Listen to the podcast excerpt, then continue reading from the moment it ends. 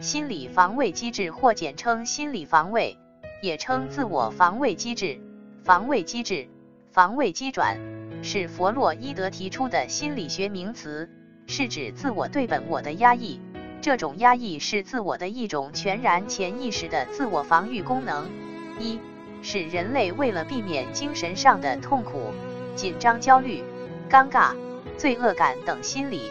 有意无意间使用的各种心理上的调整，心理防御机制本身越原始，原始的防御机制是指童年生活经历所形成的防御机制，保护自己可以说是原始防御机制的本质。其效果越差，离意识的逻辑方法越远，则越近似于变态心理。在生理上。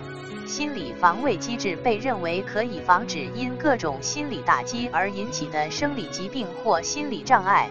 过分或错误的应用心理防卫机制可能带来心理疾病。自我防御机制的特征：防御机制不是蓄意使用的，它们是无意识的，或至少是部分无意识的。真正的防御机制是无意识进行的。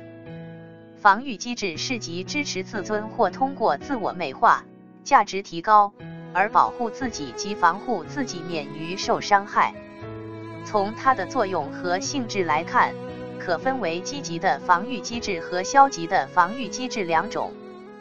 防御机制似有自我欺骗的性质，即以掩饰或伪装我们真正的动机，或否认对我们可能引起焦虑的冲动。动作或记忆的存在而起作用，因此，自我防御机制是集歪曲知觉、记忆、动作、动机及思维，或完全阻断某一心理过程而防御自我免于焦虑。实际上，它也是一种心理上的自我保护法。防御机制本身不是病理的，它们在维持正常心理健康状态上起着重要的作用。但正常防御功能作用改变的结果可引起心理病理状态。防御机制可以单一的表达，也可多种机制同时使用。